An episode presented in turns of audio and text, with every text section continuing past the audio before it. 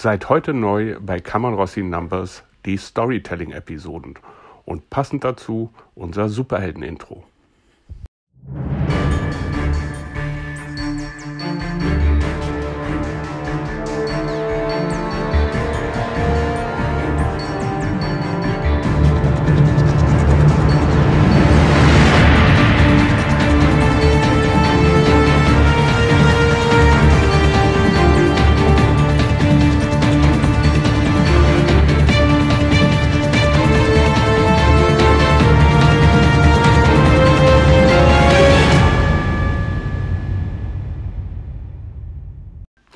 Ich gebe ja gern zu, dass das Intro ein bisschen lang ist, ähm, aber das liegt daran, dass von allen Stories Superheldengeschichten meine Lieblingsgeschichten sind. Und wenn ich die Chance schon mal habe, möchte ich hier auch den richtigen Spirit in den Podcast bringen.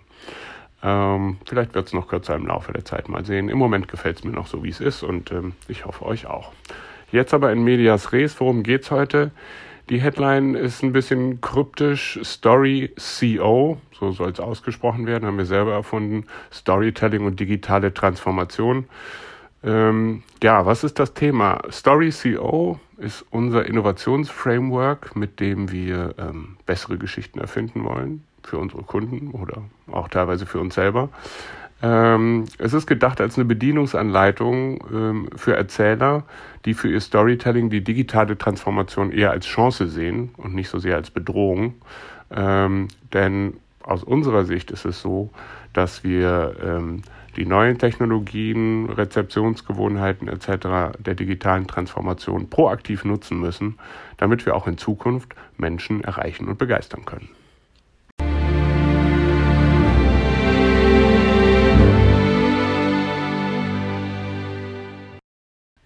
Wie also funktioniert modernes Erzählen im Rahmen der digitalen Transformation? Kurz zusammengefasst lautet die These, moderne Geschichten, die der digitalen Transformation Rechnung tragen wollen, müssen das Publikum begleiten. Sie müssen kontextorientiert und kooperativ funktionieren und sie müssen auch eine physische Präsenz im Leben der Zielgruppen haben. Diese vier Grundanforderungen bestimmen auch den Namen des Konzeptes, Story CO. Das CO steht nämlich für die vier Eckpunkte, ähm, die ich gerade erwähnt habe.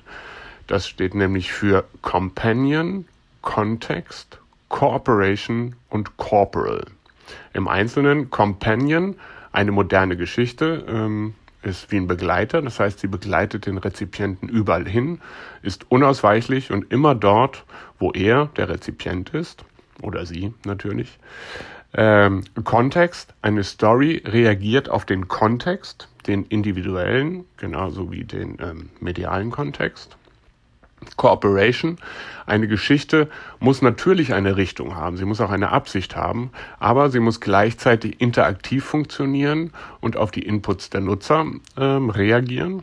Und Corporal die perfekte Geschichte findet eben nicht nur im Kopf statt, sondern sie integriert kleine oder große körperliche Reize, sei es nur das Vibrieren eines Handys oder seien es stärkere neuronale Reize, zum Beispiel im ähm, VR-Bereich.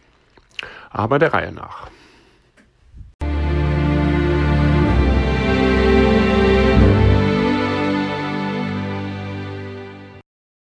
Kommen wir zunächst mal zum Companion. Ich habe das für mich mal ähm, übertitelt mit der Headline Die Geschichte als Verfolger.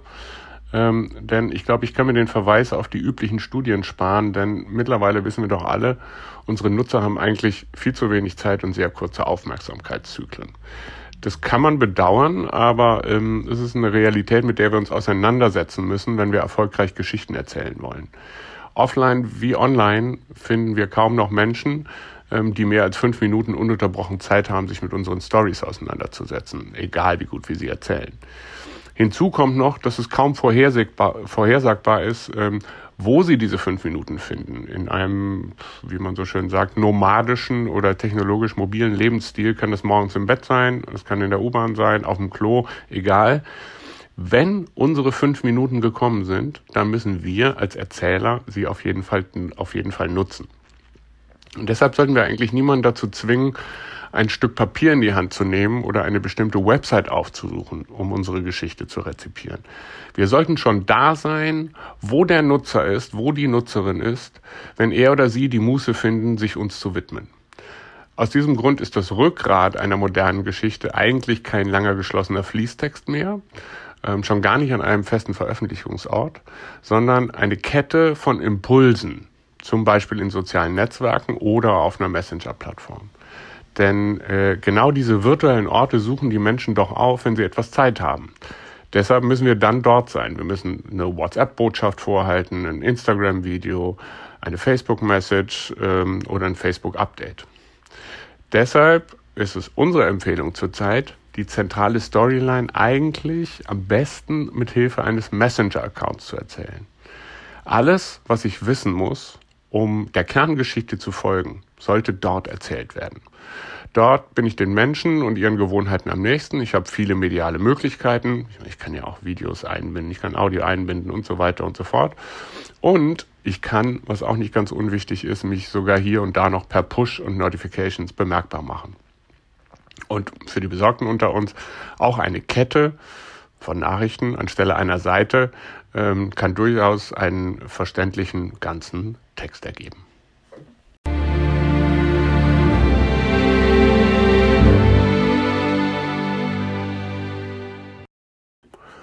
Dann kommen wir mal zur zweiten Dimension modernen Erzählens, das ist der Kontext. Ähm, Überschrift, der Erzähler weiß alles. Es wird nämlich eigentlich Zeit, dass wir den allwissenden Erzähler neu definieren. Der sollte nämlich nicht nur alles über die Geschichte wissen, die er gerade erzählt, sondern auch über seine Leser, seine Rezipienten und sein Publikum. Das betrifft zum einen das Individuum, das der Geschichte folgt. Die erzählte Geschichte kann durchaus muss nicht unbedingt, aber kann, und ehrlich gesagt ist es auch eine Empfehlung von uns, eine andere sein, je nach Alter, Geschlecht oder Lebensphase der Zielgruppe. Solche Fakten lassen sich mittlerweile relativ leicht ermitteln, genauso wie der Name jedes Individuums. Ähm, und all das sollte Einfluss haben auf die Story, die wir erzählen. Wie wir sie erzählen, wo wir sie erzählen, den Stil und die eingesetzten Medien und Plattformen. Auch deshalb ähm, mag ich Messenger so sehr als zentrales Medium für das Storytelling. Mit so ein paar einfachen Abfragen und Entscheidungsbäumen kann ich nämlich den Boden bereiten für das bestmögliche Erzählerlebnis. Ähm, mit genügend Ressourcen können es am Ende, wenn ich ähm, wirklich äh, genügend Zeit, Geld und Nerven habe, unterschiedliche Geschichten sein, die ich anbiete. Ähm, aber selbst mit weniger Aufwand kann ich zum Beispiel die Frequenz und die Textlängen anpassen, die eingesetzten Medien, ihre Dauer und so weiter und so fort. Ähm, zum anderen und gleichzeitig damit zusammenhängend erzähle ich natürlich auch im Kontext von Plattformen und ihrer medialen Besonderheiten. Nehmen wir mal zwei Beispiele. Wenn ich irgendeiner Lina zum Beispiel etwas Visuelles in meiner Geschichte anbieten will, dann schicke ich sie vielleicht mit einem Link in meine Instagram Story deren super mediale Möglichkeiten ich dazu nutze, um sie einen Tag lang, also echte 24 Stunden, ähm, meine Protagonisten erleben zu lassen. Mit Fotos, mit Videos, mit Stickern und so weiter und so fort. Einen etwas älteren Martin hingegen schicke ich vielleicht eher auf medium.com mit der Chance, ein sehr traditionelles, geschriebenes Kapitel mit einer Lesezeit von sieben Minuten loszuwerden.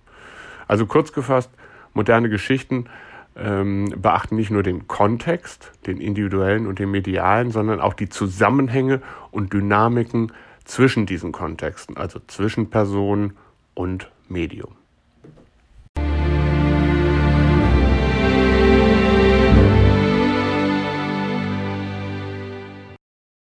Kommen wir zum nächsten Punkt, Kooperation, Corporation, wie auch immer.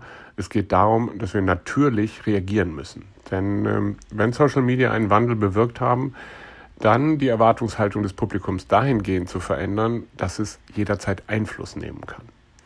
Neben Social Media kommt noch der Siegeszug der Spieleindustrie dazu, ähm, die ja letztlich nicht von Vorgeschicht, äh, vorgefertigten Geschichten lebt, sondern von der Interaktion mit dem Nutzer.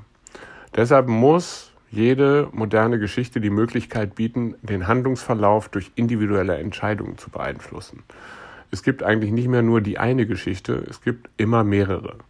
Der Rezipient, so wie ich ihn jedenfalls sehe, ist nicht unbedingt Gott, aber er ist zumindest ein Halbgott. Wir müssen ihm Wahlmöglichkeiten lassen, um sein Engagement lebendig zu halten.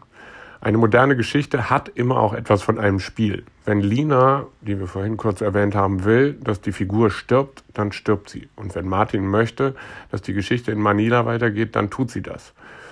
Wie viel wir anbieten, ist abhängig vom Stoff und natürlich auch wieder den Ressourcen, aber ein Minimum an Kooperationsmöglichkeiten zwischen dem Publikum und dem Erzähler ist eigentlich unumgänglich, weil wir sonst eigentlich ähm, die große Chance äh, haben, dass wir langweilen. In einer letzten Ausbaustufe entsteht eine Geschichte, die vielleicht sogar zu großen Teilen erst aus der Interaktion der Nutzer besteht. Ich nenne das mal MOBS, Massive Online Role Playing Story. Ähm, aber natürlich ist die Realisierung solcher Konzepte sehr aufwendig und ehrlich gesagt mir persönlich schon zu nah am Game. Ich bin da noch, noch halbwegs traditionalistisch, liegt vielleicht auch am Alter. Ein fester Handlungsstrang, ein gewisser Rahmen bleibt ehrlich gesagt für, oder für meinen Geschmack für eine gute Geschichte unerlässlich. Trotzdem, moderne Geschichten sind eine Kooperation von Erzähler und Publikum.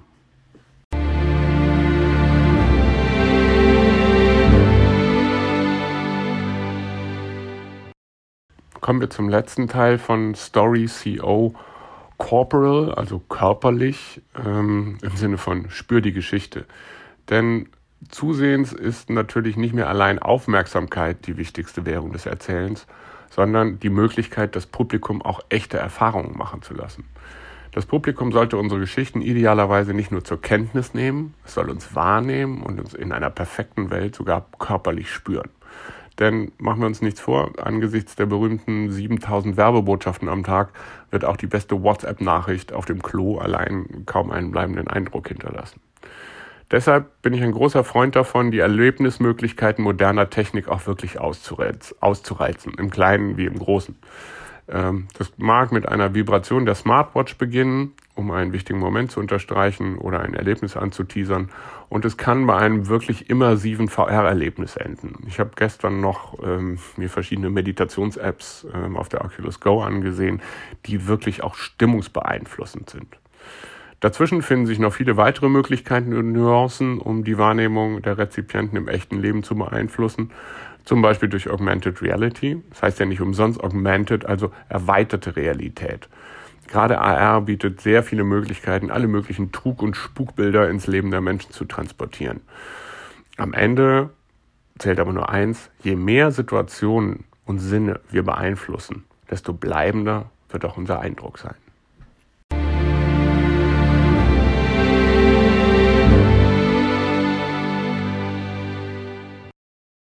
Damit sind wir auch schon so gut wie am Ende unserer heutigen ersten Storytelling-Episode. Und ähm, wie gesagt, dieser Text beschreibt jetzt ähm, nur erste Gedanken zum Thema Story CO. Er ist natürlich unvollständig, da bleibt auch noch viele Belege und Beispiele schuldig.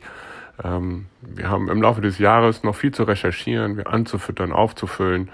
Ähm, einige der nächsten Folgen sollen davon handeln, welches Medium sich ähm, für welche Dimension von Story CO am besten eignet ähm, oder wie man ähm, ähm, bestimmte Dimensionen in einzelnen Medien besonders gut ausfüllen kann. Also es wird auch sehr viel um Handwerk geben. Ähm, aber klar ist schon jetzt, Story CO wird immer wieder überarbeitet werden müssen. Idealerweise natürlich auch mit Hilfe eures Feedbacks. Ähm, ich bin mir allerdings in einem sehr sicher. Wir müssen uns als Storyteller entwickeln, um relevant zu sein. Es mag sein, dass gute Geschichten strukturell und inhaltlich noch immer wie vor tausend Jahren funktionieren. Natürlich brauchen sie einen Anfang, eine Mitte und ein Ende. Ähm, sie benötigen Protagonisten, mit denen wir uns identifizieren können und auf jeden Fall auch Hindernisse, die es zu überwinden gilt. Aber wenn wir auch in Zukunft wahrgenommen werden wollen, brauchen wir definitiv eine Evolution der Geschichtenvermittlung. Wir müssen nicht unbedingt etwas anderes erzählen, aber wir müssen anders erzählen. Deswegen haben wir Story CO entworfen.